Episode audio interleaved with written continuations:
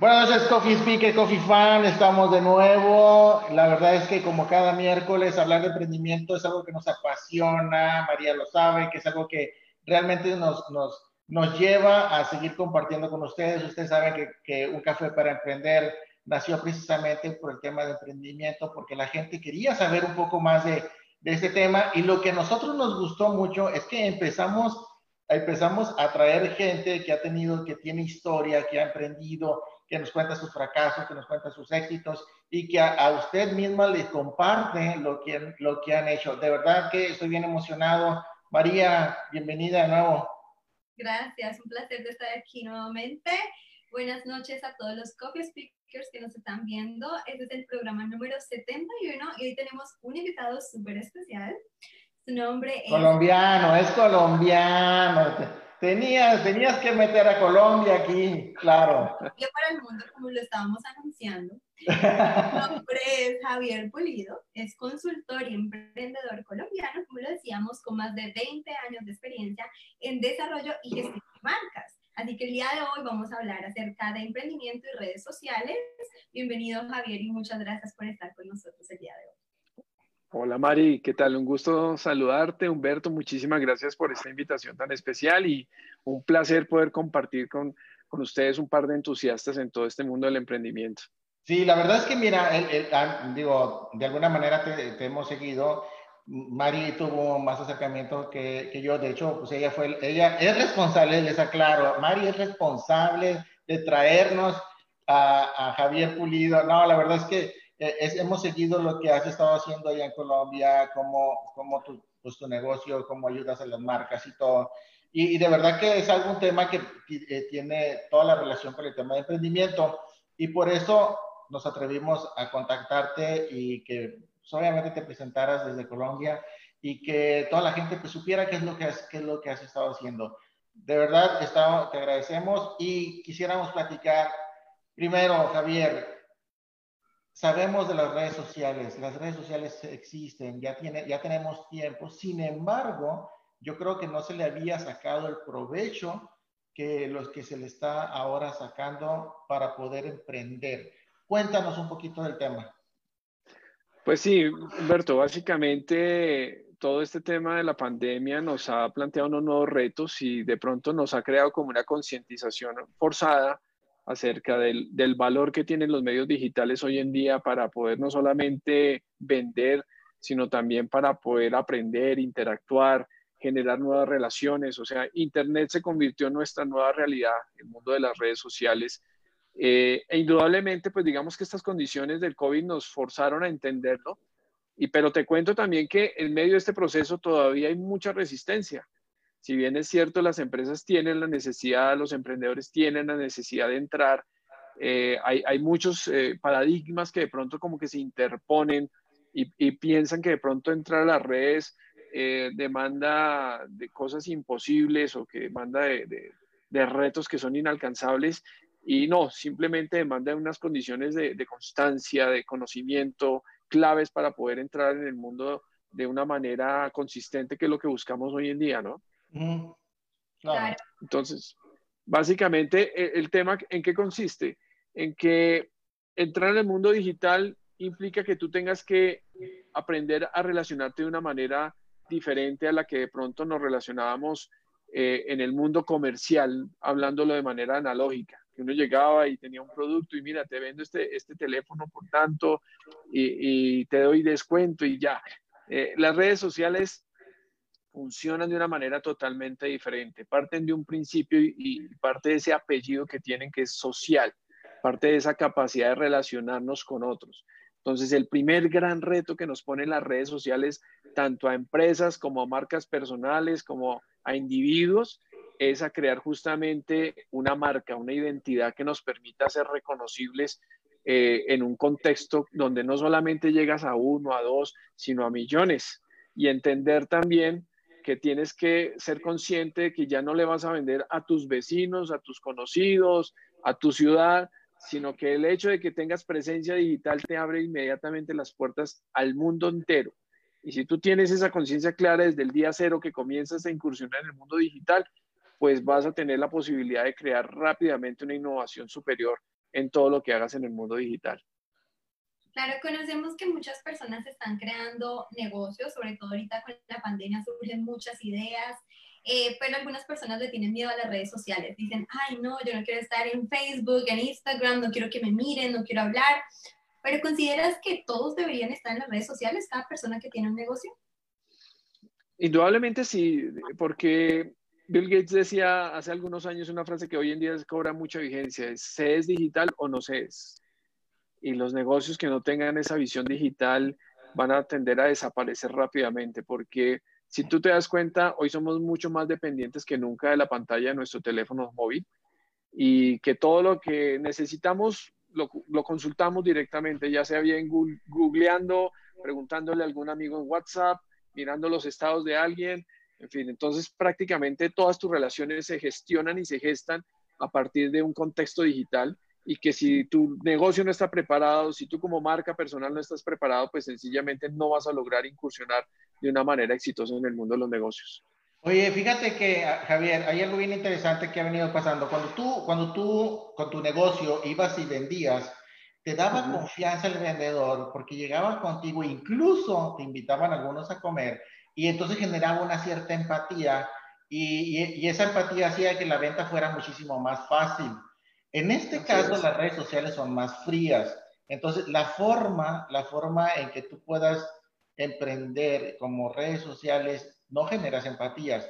Tienes que generar confianza que de otra manera, como son las, las estrellitas, eh, los comentarios de la gente y todo ese tipo de cosas. ¿Cómo has visto tú esa transformación y qué es lo que debería hacer la gente cuando quiere emprender en cuanto a eso?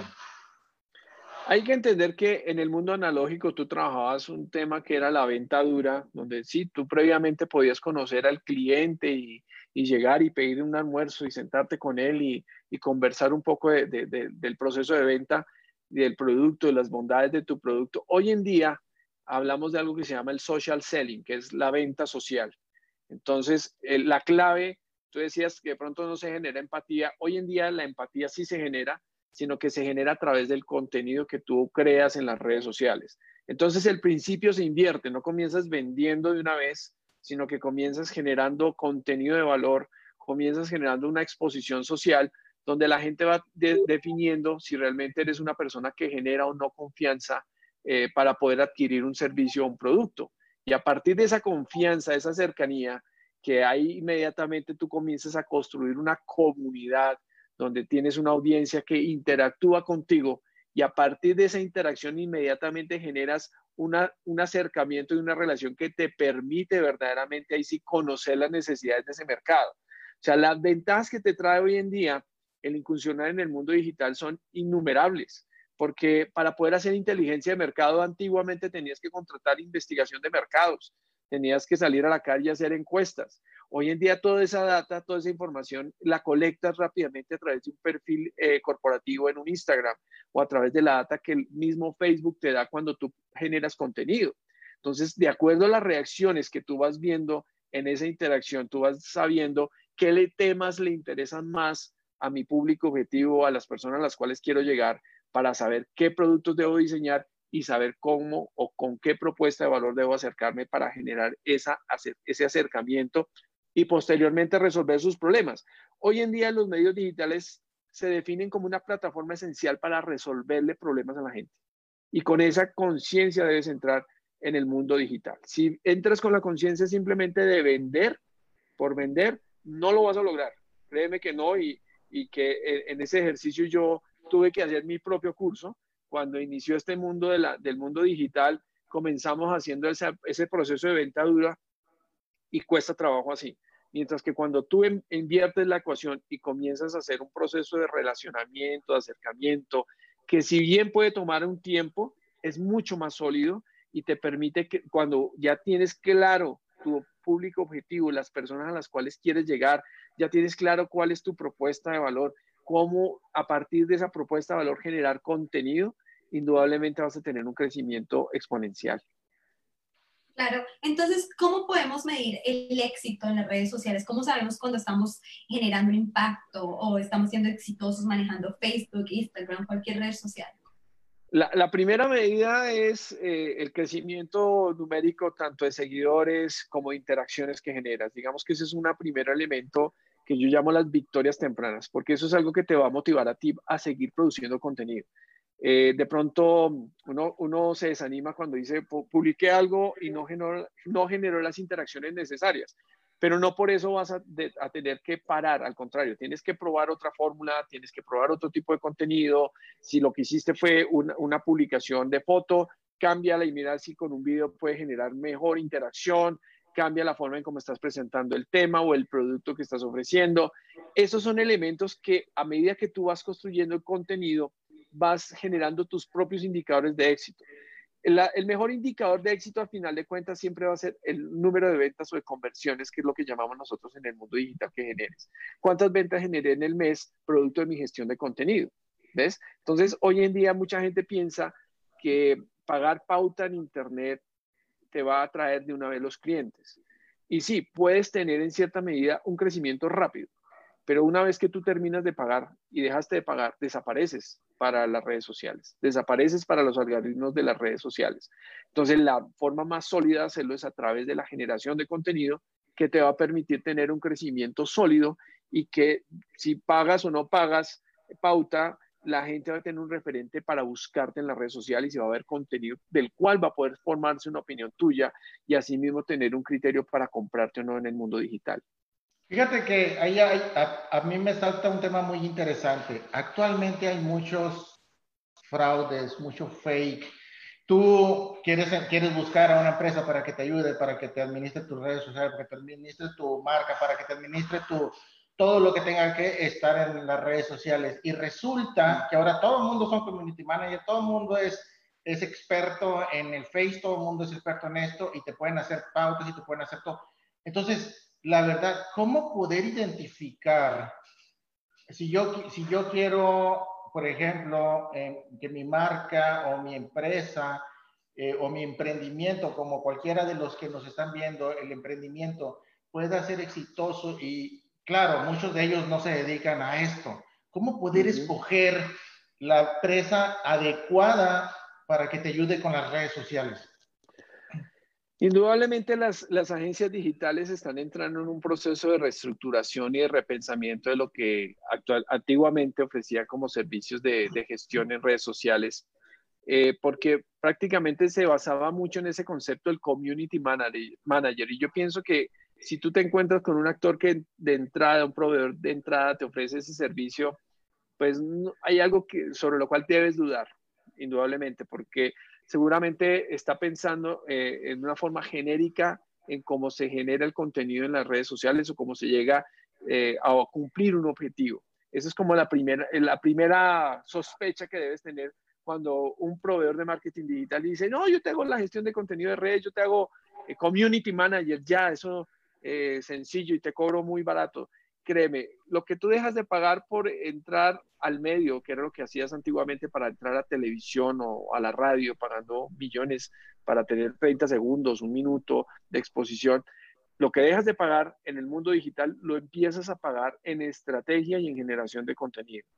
Entonces, una, un buen asesor en marketing digital lo primero que te va a preguntar es, bueno, ¿qué valor estás generando con el producto que estás ofreciendo hoy en día? Eso es, la primera, ese es el primer filtro que una buena agencia debe preguntarte antes de aceptar trabajar contigo. Si no hay una propuesta de valor clara, si no hay lo que nosotros denominamos un buyer person o una persona claramente identificada en tu modelo de negocio a la cual estás llegando, indudablemente ese proveedor se está exponiendo a, que te haga perder dinero a ti por un lado y a, generar una mala reputación eh, hacia su propia agencia, porque está entrando a ciegas a, ofrecer un servicio que no tiene dimensionado. Entonces, eh, nosotros somos muy selectivos en ese proceso de ofrecerlo y de generarlo. Por eso te decía, de pronto detrás de cámaras, que, que nosotros estudiamos primero muy bien el, el, el background del cliente y trabajamos previamente pasos anteriores para poder determinar cómo vamos a entrar en el mundo digital. No entramos desde el día uno ya generando contenido y generando funnels de ventas porque muy seguramente si no tenemos claro quién es nuestra audiencia ni cuál es la propuesta del modelo de negocio, podemos fracasar fácilmente. Entonces, el buen proveedor te va a hablar primero del modelo de negocio que tú tienes y te va a ayudar y te va a asegurar a blindar ese modelo de negocio para que cuando vendas en Internet entremos a la fija, porque lo contrario es un riesgo. Entrar a vender a ciegas sin tener claridad en ese escenario previo que es la estrategia es correr un alto riesgo que hoy en día las empresas de marketing saben que tienen que replantear. Claro, y sabemos que muchas personas emprenden solas y no tienen los conocimientos. Yo sé, he escuchado mucha gente que dice, yo no sé nada de administrativo, yo no sé nada de finanzas, no me atrevo. No sé, Javier, si tú conozcas algún taller, algún curso virtual que les pueda ayudar a adquirir estos conocimientos o empujarlos a seguir adelante.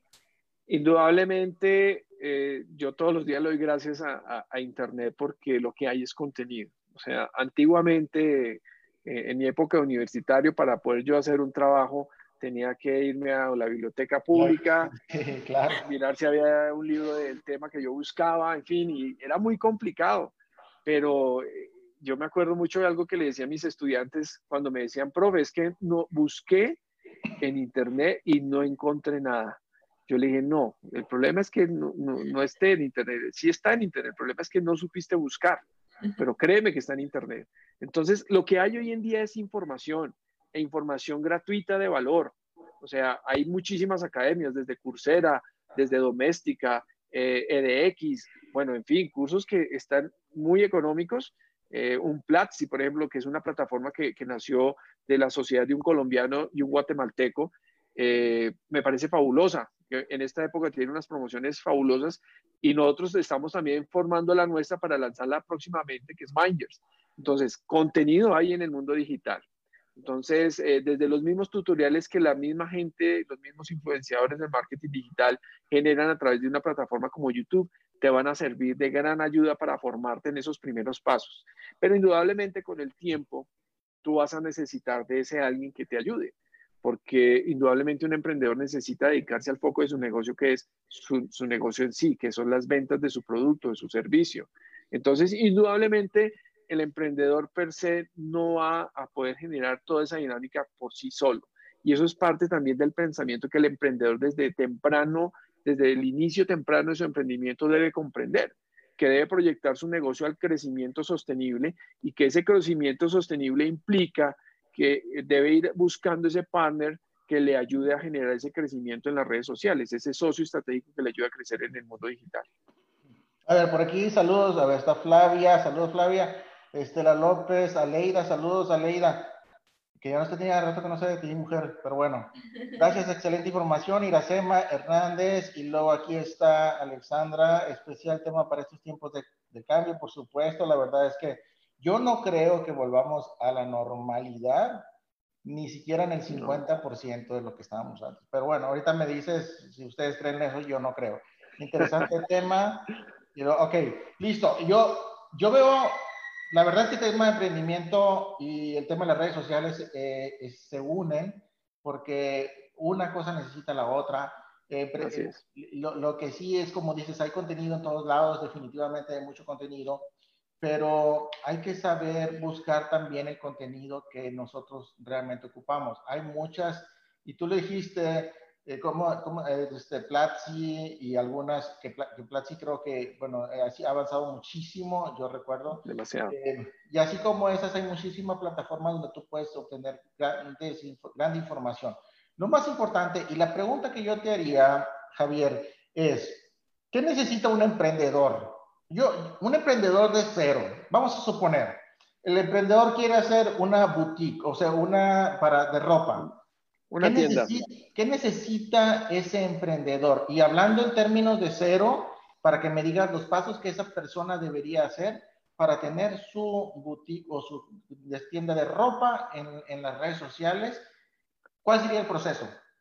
Bueno, lo, primero es tener un modelo de negocio estructurado. Entonces, eh, indudablemente ahí tenemos que entrar a hablar de una parte que de pronto a no todos los emprendedores nos gusta o, o nos cuesta trabajo entender y es el modelo financiero es cómo vas a generar dinero, cómo vas a rentabilizar, porque normalmente lo que solemos hacer es la, fácil o la sencilla y es consigo un producto, le aumento un margen y ese margen se convierte en mi utilidad y ya pare de contar. Y así como de manera muy alegre eh, eh, hacemos los números, y creemos que así vamos a crecer.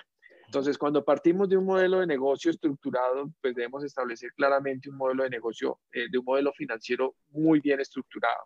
Y una forma fácil de lograrlo es a través de una metodología que se llama Lean Canvas, eh, que se desarrolla en nueve pasos o nueve cuadros básicamente que te definen prácticamente y te preguntan quién es tu público objetivo, cuál es el problema que le estás resolviendo ese público objetivo, eh, cómo estás generando valor y ya cuando tienes esa estructura de la parte superior del cuadro realizada, inmediatamente te pregunta, ok, listo, ¿y eso cuánto te vale hacerlo? ¿Y cómo vas a ganar dinero a partir de toda esa estructura de costos que estás generando? Entonces, en nueve preguntas te hace validar rápidamente tu modelo de negocio. Y ese es un ejercicio que yo pienso que todo emprendedor debe hacer para, antes de iniciar su, emprendimiento digitalmente. Ya cuando tú tienes claro ese modelo de negocio y tú sabes, ok, voy a traer los productos, por ejemplo, eh, no voy a tener eh, inventario, sino que voy a hacer eh, es dropshipping. Entonces voy a empezar a pedir, a buscar los proveedores, a mirar los márgenes que me dan, los tiempos de entrega y comienzo a montar los productos en mi, en mi plataforma. El, el segundo paso comienza ahí es, ok, ya tienes claro a quién le vas a vender, define cómo lo vas a vender, define cuál es la red social o define si vas a montar tu propio sitio web con tu carro de compras, que hoy en día yo diría es lo más improductivo que hay y lo más costoso para un emprendedor.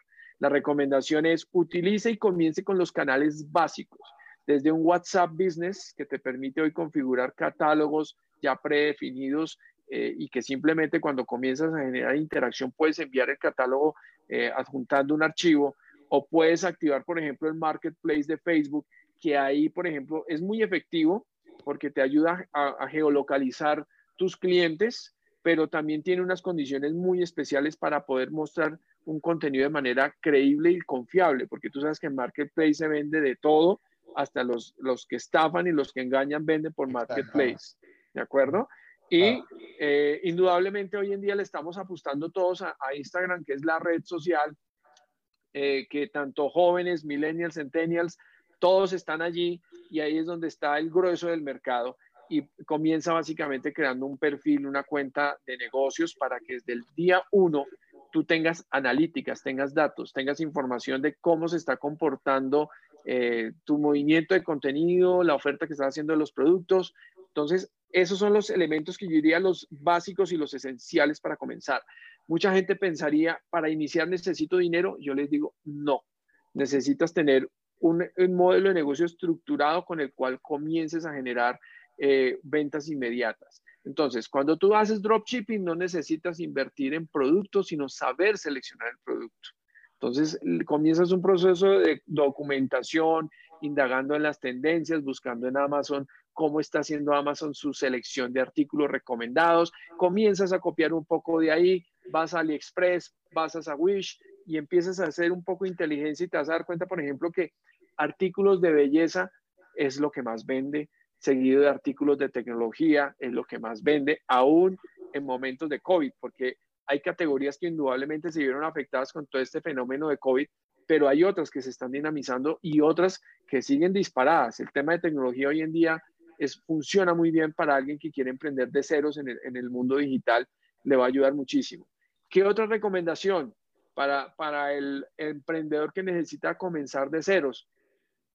Indudablemente tiene que aprender a hacer algo que se llama el social listening, que es parte de lo que yo les comentaba hace un momento, tener esa escucha activa, de saber qué es lo que se está moviendo, generando en tendencias en el mercado, anticiparse con productos que puedan, que de pronto hoy en día están generando un word of mouth o un ruido muy bajo, pero que muy seguramente más adelante con el paso de los meses va a generar eh, un incremento en su audiencia. Entonces, eso es, buscar ese tipo de productos, eh, ofrecer servicios, indudablemente es muy ganador, es muy fácil eh, empezar en el mundo del emprendimiento ofreciendo servicios. Yo pensaría que esa es como eh, una de las recomendaciones que yo haría para todo emprendedor que inicia desde ceros en este mundo digital.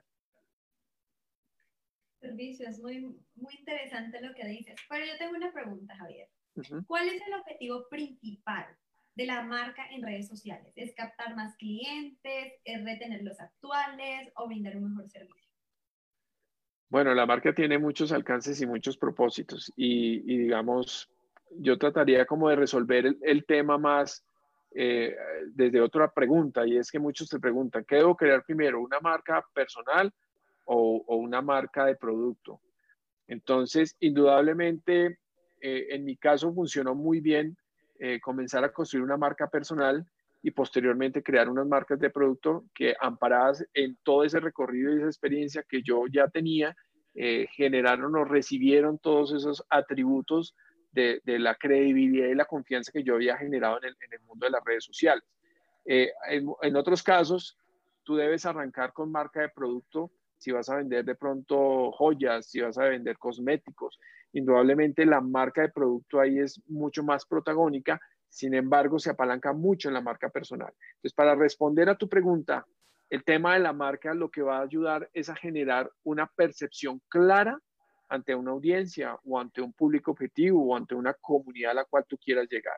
Y esa percepción clara no es solamente un tema estético, no es solamente un tema de imagen, no es solamente tener un buen logo, no es solamente tener un buen naming, sino saberte relacionar en el mundo digital. Entonces, ahí la marca tiene una cantidad de elementos que son intangibles, que son basados en elementos perceptuales, como la manera en cómo tú hablas, la manera en cómo tú atiendes a un cliente, el tiempo que te gastas en, darle respuesta a una solicitud, en lo que se demora el despacho del producto, todos esos elementos que son relacionales hacen parte de la marca.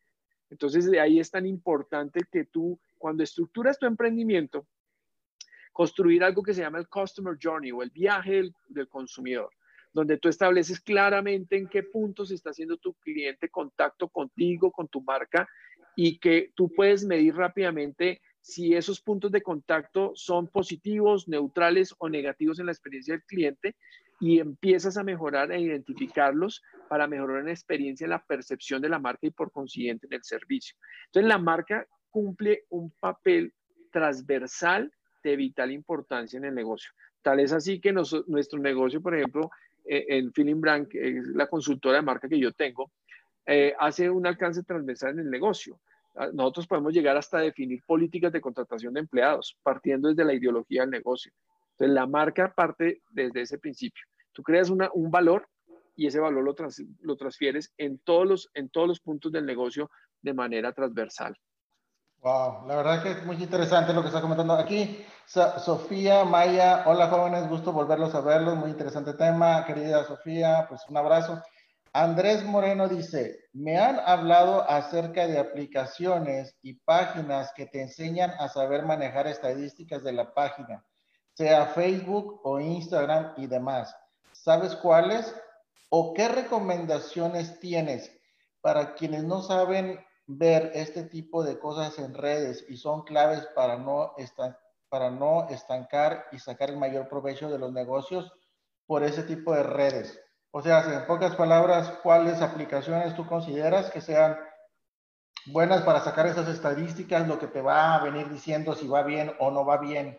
Eh, eh, hoy en día, digamos, para un emprendedor que, que, comienza desde ceros en el mundo digital, yo pienso que el centro de analítica que tiene Facebook integrado con, con Instagram funciona muy bien. O sea, no necesitas aplicaciones de terceros porque esas aplicaciones de terceros ya te ofrecen, digamos, unas analíticas mucho más avanzadas para hacer lo que llamamos inteligencia de negocio. Básicamente las analíticas que cualquier emprendedor necesita eh, conocer cuando entra en el mundo digital es saber qué interacciones tuvo la publicación, cuántas veces fue compartido ese contenido, eh, en qué hora se vio más ese contenido, porque a partir de ahí es cuando tú comienzas a reestructurar la manera en cómo tú generas información, en cómo tú te acercas a la, gente, a las personas, inclusive en cómo las segmentas, en cómo vas a generar la publicación. Entonces, Facebook tiene un motor muy poderoso que te permite hacer una selección eh, muy detallada del perfil del cliente al cual quieres llegar por gustos, por afinidades, eh, hasta por eh, figuras públicas que siguen. O sea, tú puedes segmentar el público de una manera muy precisa si tú quieres en el mundo digital. Entonces, no recomendaría para un inicio eh, herramientas de terceros. Ya si tú manejas un volumen importante de clientes donde necesitas apalancarte en una, en una herramienta CRM, en un, en un HubSpot, por ejemplo, en un Bitrix, que son ya herramientas de CRM que te permiten hacer inteligencia de marketing cruzando tu base de datos con las interacciones que generas en el mundo digital, Ahí ya sí necesitas tener una herramienta que lo soporte y pues hay herramientas especializadas como las que acabo de mencionar para ese fin. Pero para el comienzo, con lo que te genera tanto Instagram como Facebook en, esa data, de hecho LinkedIn también tiene eh, herramientas de medición de analítica para empresas gratuita inicialmente, para personas sí hay que pagar, que es el Sales Navigator, con el cual tú generas esas interacciones. ¿De acuerdo? Claro, mencionaste una palabra muy importante, dice segmentar. ¿Nos explicas un poco más acerca de qué es la segmentación en las redes sociales y cómo nos ayuda a vender? Bien, yo, yo, quiero partir de ahí para explicarlo con un ejemplo que en estos días tuve oportunidad de dialogar con un cliente y, justamente porque estábamos hablando de cómo iniciar en el mundo digital eh, con el producto que él vendía. Y él me decía, mire, es que yo le vendo a todo el mundo y yo no necesito segmentar. Entonces yo le dije, está comenzando mal. Si eso lo hacía en el mundo análogo, ya sé por qué de pronto no tenía las ventas que usted esperaba o por qué no tenía las cuentas que usted quería. En el mundo digital, si tú no segmentas, vas a perder tanto esfuerzos como dinero. Entonces, eh, esto es como preparar tú eh, el único cartucho, eh, la única bala que tú tienes disponible para el arma y dar en la diana en el blanco. El marketing digital se trata de eso. Tú tienes un número de balas, pero es que cada bala te cuesta, te cuesta dinero. Entonces, si tú no haces una selección, una definición de lo que nosotros llamamos el buyer person o esa persona a la cual tú le vas a vender, si no construyes un perfil y no le identificas, pues no sabes ni en qué tono debes dialogar, ni qué le debes decir, ni qué le debes ofrecer. Entonces, el, caso de este cliente, por ejemplo, es de la industria de la, logística de carga. Eh, y, y, decía, ok, en, este, en estos tiempos de COVID yo no le puedo hablar a todo el mundo de logística de carga porque hay muchas industrias que están quietas. Entonces tengo que especializarme. ¿Quiénes están activos en épocas de COVID? El sector médico, el sector de alimentos eh, y el sector de tecnología. Son los tres sectores que en este momento están más dinamizados eh, en este tiempo de pandemia. Entonces, eh, optimizar el presupuesto significa ok, vamos a comunicarle específicamente esos tres segmentos, a esas tres poblaciones y vamos a evidenciarles que nosotros somos la empresa, digamos, especializada y que los conoce, porque es que la segmentación te permite conquistar. Y eso es como eh, el ejemplo claro que yo pongo siempre en las consultorías que damos y es, cuando tú vas a conquistar a una persona, tú no haces una conquista genérica, tú haces una conquista especializada.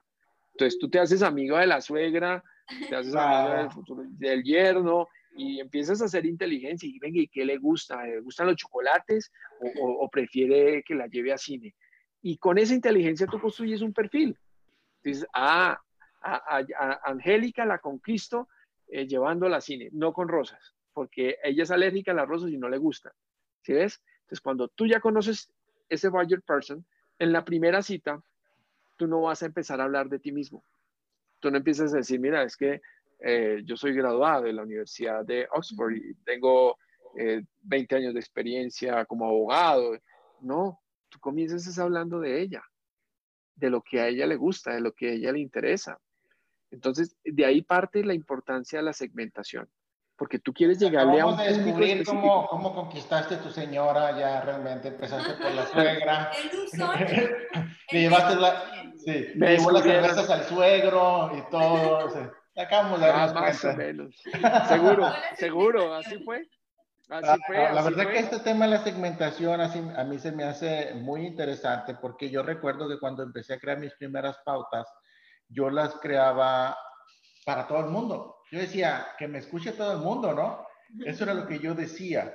Sin embargo, sí efectivamente se veía que había llegado a mucha gente, pero pues le llegaba a la señora que, a una señora que estaba encargada de, de, minería, que realmente no le importa nada el emprendimiento, y, y, pues creo que yo estaba bastante equivocado con lo que está mencionando hasta que yo entendí que aunque fuera el nicho, ese nicho muchísimo más pequeño y que fuera menos gente, esa menos gente era más que la que llegaba de la, de la otra manera, como si le tirara para como, Entonces, tienes, tienes toda la razón ahí, pero es muy difícil, es muy difícil sacar eh, eh, o estudiar ese, ese, ese nicho al que tienes que llegar. ¿no? Hay, procesos para hacerlo, hay metodologías, pero digamos que hay, hay, hay un análisis interesante que hacíamos que día con una emprendedora sobre su red social, que ella decía, tengo 71 eh, mil seguidores. Ok, de, entonces, tú, una cosa es tu audiencia y otra cosa es tu comunidad. Son dos cosas distintas. Entonces puedes tener 71 mil personas en audiencia, pero tu verdadera comunidad y tu verdadero segmento son aquellos que interactúan con el contenido que tú publicas, los que comentan, los que opinan, los que te dan feedback, los que te escriben por mensaje directo. Esa es tu comunidad real. Ese es tu segmento. Ahí es donde estás haciendo clic. Ahí es donde tu propuesta de valor está conectando realmente con, ese, con ese segmento del mercado. Ahí es donde te tienes que enfocar. Es ahí donde tienes que activar tu, tu escucha activa en redes sociales para poder diseñar productos para ese mercado, para ese segmento y para ese nicho. Entonces, indudablemente, la segmentación es fundamental porque te permite optimizar tus esfuerzos y tu tiempo. Y hay una metodología que se llama el, mapa de empatía, que es otro lienzo que también les invito para que eh, los que nos están viendo en esta noche lo busquen por internet. Hay muchos lienzos gratuitos al respecto que hacen nueve preguntas claves. Y dice, ¿quién es esa persona? Seguro. ¿Dónde están? de dónde están y cómo, eh, eh, qué piensan, qué estarían haciendo en este momento, qué libros leen. Bueno, te hace una cantidad de preguntas que tú dices, wow, ¿yo por qué tengo que eh, configurar una persona desde, desde, tantos ámbitos emocionales? Porque no te va a decir, como hacíamos en la escuela antigua, en la universidad, que te decían, segmente al público objetivo. Entonces te decían, hombres de 18 a 25 años residentes en la ciudad de Houston, en los suburbios. No, la segmentación hoy en día se hace por comportamientos, es un modelo psicográfico. Entonces, ¿qué hace esa persona? ¿Qué le gusta ver? ¿Cuáles son sus aficiones? Vuelvo y reitero, si nos acordamos del modelo de conquista, ustedes van a entenderlo fácilmente cómo se hace un proceso de segmentación, no es tan complicado. ¿Cómo conquisto a esa persona que, quiero enamorar? Porque es que el hecho de generar marca, el hecho de emprender hoy en día no se trata solamente de vender un producto, se trata de cautivar y enamorar. Entonces, ahí hay una cantidad de elementos que componen la fórmula del emprendimiento digital y uno de esos es empatizar con la persona correcta, con el producto correcto y con la propuesta de valor correcta. Excelente. El tema de segmentación a mí me encanta. Y el ejemplo que nos yo creo que nos va a ayudar a todos a reconocer cómo debemos eh, ser específicos cuando tenemos una idea para quién va dirigida, eh, cuántos años tiene, esa es la parte demográfica, dónde vive quizás, ¿cierto? Pero también, como dices, está la otra parte, la psicológica, qué le gusta. Entonces, yo creo que lo explicaste muy bien, muchas gracias por eso. Pero también... Y, lo otro es que, mira, lo, lo otro es que no todo el mundo, no todo el mundo es tu cliente. O sea, en, en, ese sentido, hay gente con la cual tú no vas a empatizar o compartir de pronto tu forma de ver el mundo, tus principios, tus valores. ¿Sí me entiendes? Entonces ahí ya tú te das cuenta que debes segmentar. En el caso nuestro, por ejemplo, nosotros hemos tenido la oportunidad de, elegir nuestros clientes y, y, porque no compartimos ciertos procedimientos de las empresas o cierto modo de hacer las cosas de las empresas y, y cuando vemos que algo pasa y decimos, no, discúlpenos, eh, no podemos seguir en el proceso porque lo que usted piensa hacer o como lo piensa hacer no es coincidente con nuestros principios o valores corporativos. Por tanto, usted no es mi cliente. Busque otra agencia que sí de pronto no tenga ninguna eh, reserva en hacerlo eh, de la forma en como usted lo plantea. Entonces, eso también nos debe enseñar a nosotros como emprendedores que nosotros no le vendemos a todo el mundo. ahí fíjate que tengo una opinión. claro, yo estoy totalmente de acuerdo en eso y de hecho me ha tocado que, por ejemplo, si, si tú, por ejemplo, tuviste una novia y esa novia un día te agarra y te choca el carro, entonces, si tienes otra, no, si tienes otra persona y tiene el mismo nombre que tu novia y tú quieres conquistarla, hasta tú mismo generas rechazo a esa persona. Y eso pasa también en las redes sociales, porque, porque generan rechazos y es ahí donde la segmentación tiene que darse a fuerzas. Pero bueno, a ver, por aquí estaba Sofía Maya. ¿Escuchaste, Humberto? O sea, ya me echó la bronca a mí. Nosotros somos tu comunidad real. Sí, ustedes son mi comunidad real y aquí los traigo en el corazón. Eso es. Felicitaciones, dice Ofelia Campo. Sí, muy importante, dice. No, la verdad es que sí, este es un tema súper importante y qué bueno que lo hemos estado enfocando mucho a qué es lo que debería hacer un emprendedor para poder, para poder estar. Ah, Jesse también, muy interesante tema. Jesse, por ejemplo, Jesse eh, se dedica a dar cursos, eh, tiene mucho que ver con... Jessy, ahorita me escribes rápido lo que, lo que te dedicas en, en, los tipos de cursos que, tipos de cursos que dan. Pero, por ejemplo, Jessy da ciertas capacitaciones de este, que, que, tienen que ver con, ¿cómo se llama? Eh, con el pensamiento, tienen que ver con, con la, la, forma en que las personas energéticamente se comunican y todo ese tipo de cosas. Por ejemplo, para ella, ¿cuál tendría que ser su segmento o, cómo tendría que definir su segmento para que poder atraer clientes a que lleguen con ella? Principalmente, mira, eh, la, la, falla en las estrategias de contenido digital o en las estrategias digitales fallan por una mala segmentación. Ese es el primer comienzo o el primer principio que hay que tener claro en ese tema. Entonces, si seguramente ella no está teniendo éxito en esa, en, esa apuesta que ella está fijando, indudablemente es porque seguramente tiene una bolsa de prospectos que tiene unas características que no comparten al 100% la ideología o la filosofía que ella transmite. Entonces, indudablemente tiene que empezar a hacer ese mapeo de ese, de ese buyer person, llenar ese mapa de empatía para describir exactamente cuáles son los gustos y afinidades de esas personas. Porque cuando tú haces ese ejercicio, inmediatamente empieza a oxigenarte la creatividad y empiezan a aflorar ideas de, yo no había visto esto de este cliente, o yo no había visto esta, esta característica que tiene el segmento al cual yo quiero llegar. Entonces puedes partir de un, de un punto de vista muy sencillo y es eh, qué piensa o qué, qué concepción de la vida tiene la persona a la cual le quieres llegar resuelve esa pregunta, ¿sí?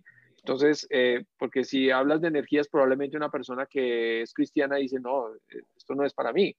Eh, pero resulta que tenían en punto en común eh, el bienestar y la salud.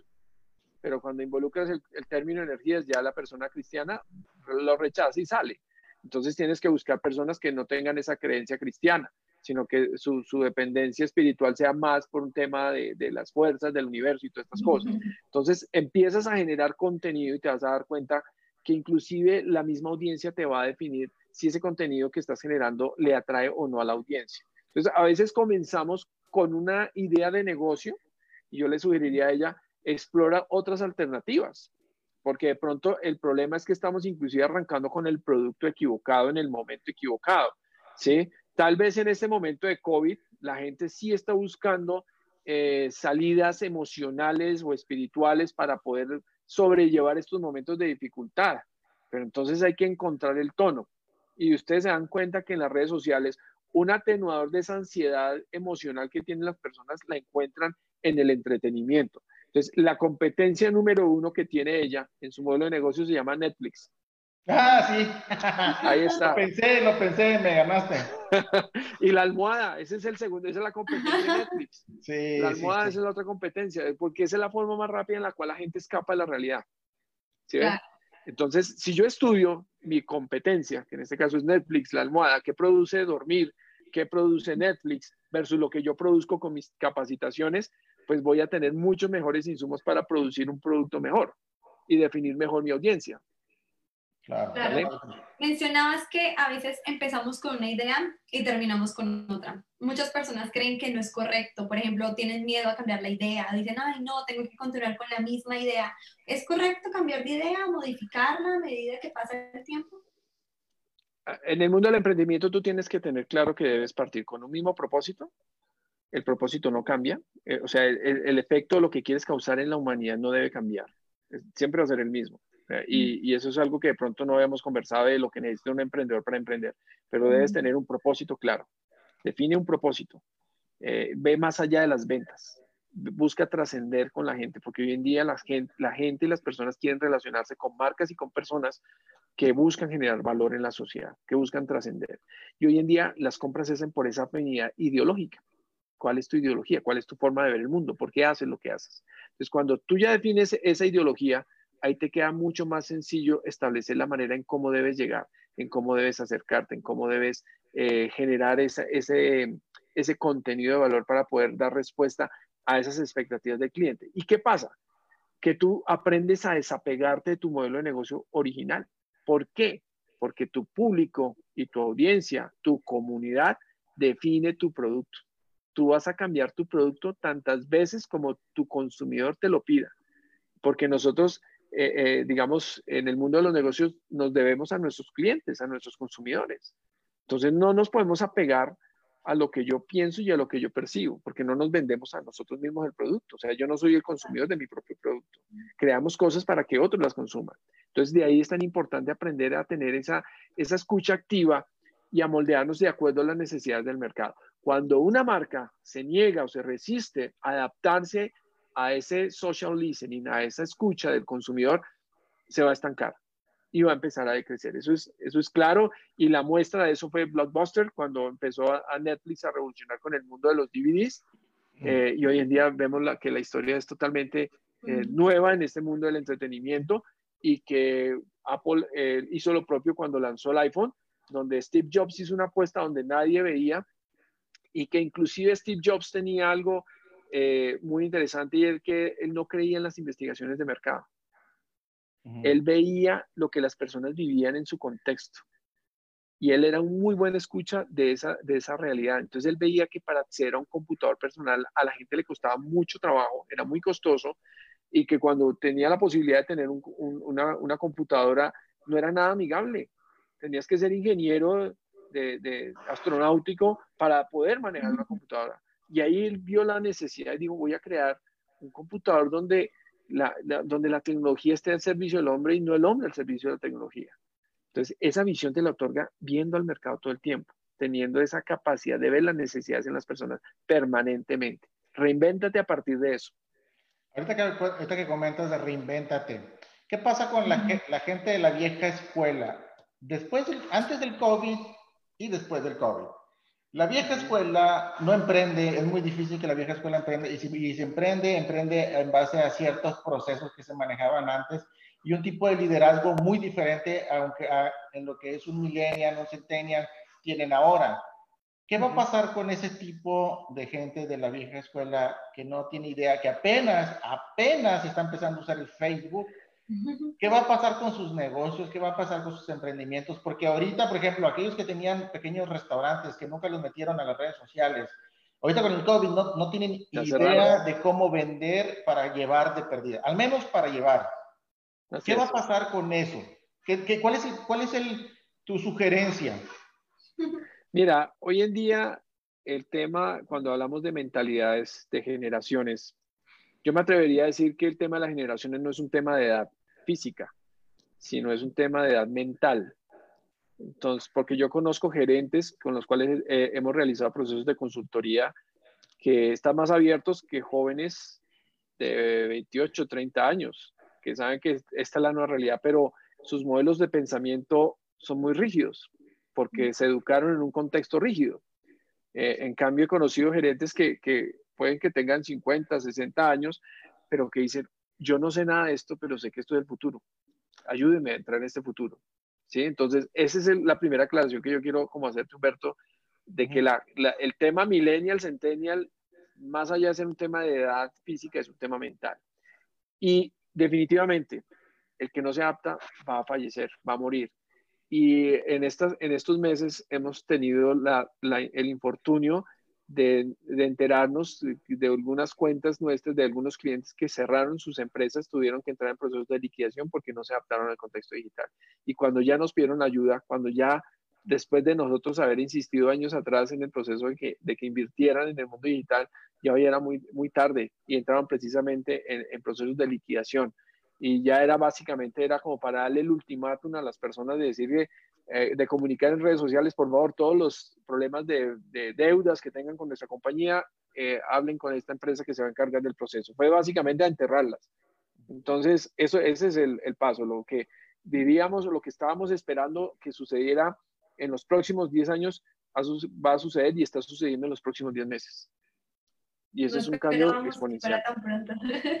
Sí, o sea, hoy estamos viendo plataformas de turismo interactivo, de realidad aumentada, cosas que se planteaban para cinco años, hoy en día ya están siendo prototipadas y puestas en funcionamiento mucho antes de lo planeado. El tema de vender productos a la medida, eh, donde te mandan una muestra con una fotografía, la escanean en 3D, eh, generan el modelo y te lo envían a demanda. E, eso es algo que ya hoy en día está cobrando total vigencia, tanto en el mundo del COVID eh, con los productos médicos como el tema de consumo de productos de hogar. Claro, hasta los productos personalizados también, eso está pegando muchísimo. Estamos en la era de la personalización. Eh, entre más personalizado pueda ser tu producto, mucho mejor eh, y más posibilidades de venta vas a tener. Perfecto. ¿Y qué tal de los influencers? Muchas personas dicen, dicen oh, si esta persona es cantante y, la, y tiene 10.000 seguidores y habla de mi página, ¿me puede ayudar? No sé, ¿qué piensas de eso?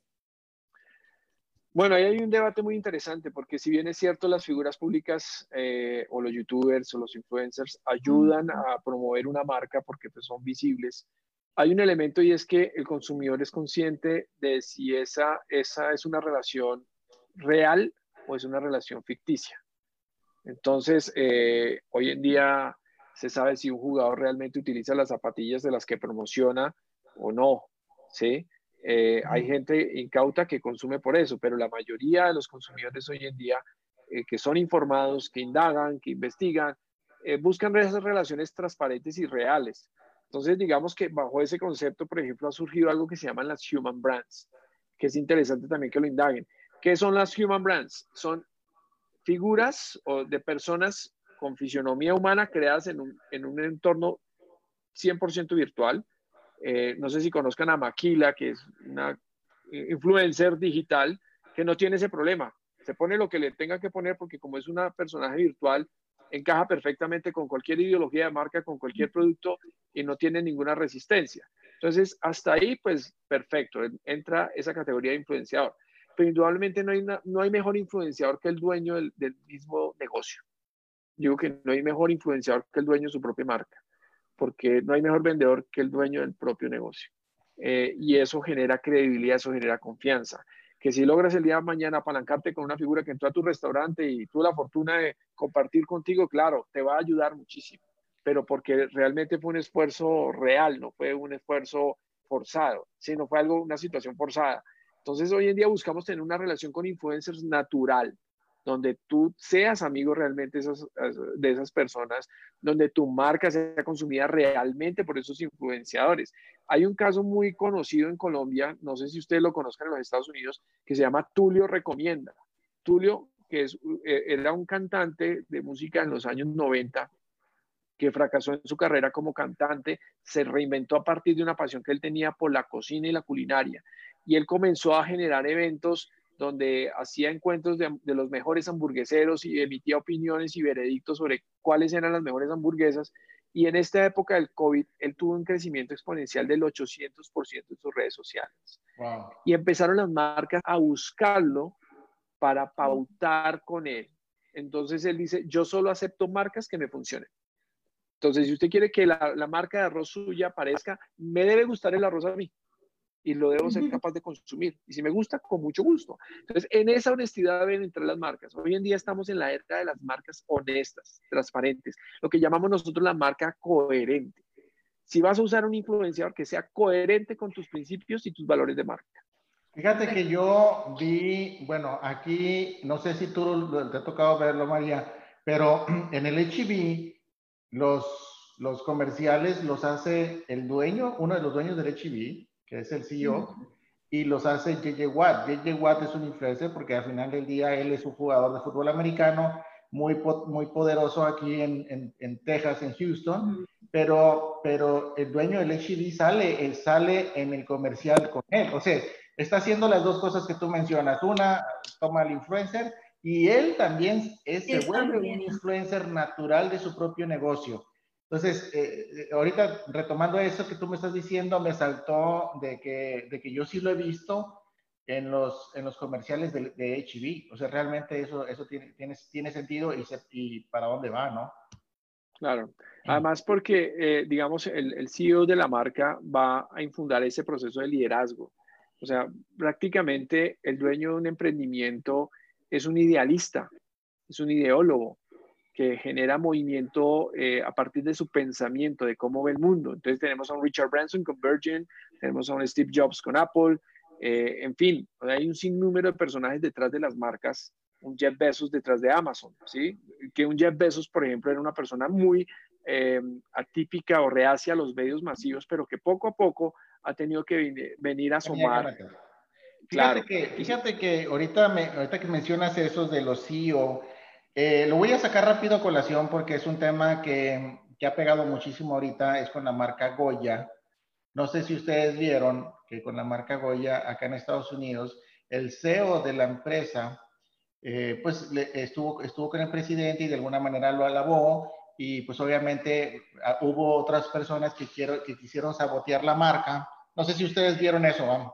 No. algo algo supe, supe que no. Que han, querido, sí, que han querido sabotear la marca y la verdad, mi, mi reacción fue la siguiente. Yo digo que una persona, un, un, un, un, líder, no es que no estés de acuerdo con la opinión que, que, que esté dando y más, más acá en Estados Unidos, deberíamos pensarlo muy bien de sabotear ese tipo de marcas porque porque él no es el que trabaja y la verdad hay miles y miles y miles de latinos que, que, hacen, que hacen cada uno de los productos de Goya y la verdad es que nosotros si saboteamos a una marca por, por lo que un CEO dice, por eso, entonces realmente no solamente le estamos saboteando, le estamos, le estamos pegando en la torre a, todos, a todos los latinos, a todos los productores, entonces, hay que, hay que, hay que pensar bien lo que, lo que van a hacer. Y lo digo a todos aquellos que, que han querido sabotear la marca, que están erróneos en ese sentido. ¿Por qué? Porque, ¿qué es lo que va a pasar? Que pues, si le bajan las ventas a, Goya, el señor CEO no, no, lo van a correr, pues es uno de los dueños. Lo que él va a hacer es va a empezar a correr a mucha gente. Y entre esa mucha gente va a ser mucha gente latina, mucha gente que, que, que del campo ¿Por qué? Porque, porque a la gente no le gustó cómo, cómo se expresó también el presidente actual y pues obviamente lo vamos a sabotear, pero lo que no te das cuenta es que no está saboteando, no está saboteando al CEO, no está saboteando a esa claro. le estás afectando a la gente que realmente trabaja por eso. Lo quería sacar a colación porque lo, lo mencionaste de alguna manera del, del CEO y sí, hay CEOs que cometen muchos errores, hay CEOs que realmente son muy activos y muy, muy buenos en, en, lo que, en, para poder llevar su marca o la marca de su empresa adelante. Este señor la regó, no estoy de acuerdo con su opinión, definitivamente yo no estoy de acuerdo con su opinión, pero, pero la verdad es que sabotear una empresa porque el presidente de la empresa diga una cosa que no me gusta, yo creo que hay que replantear muy bien lo que se dice ahí. Pero bueno, la verdad es que bien, bien emocionado porque ya nos aventamos la hora tan a gusto. Hay muchísima charla aquí cuéntanos de tus redes sociales, dónde te pueden contactar. Eh, Javier es colombiano, lo pueden, contactar, lo pueden contactar. ¿Dónde, Javier? Pues eh, mira, Humberto, aquí he, creado un código QR eh, en este lado de la, de la pantalla. La pantalla ajá. Para que los que necesiten puedan escanear su teléfono, inmediatamente le van a salir todos mis datos ahí. Entonces los va a agregar directamente a su agenda telefónica. Si no lo logran, entonces prácticamente me puedo buscar en Instagram como arroba javierpulido.co. Esa es mi cuenta en Instagram. Eh, también en mi cuenta en Facebook, javierpulido.co. Eh, y mi correo javierpulido arroba feelingbrand.com.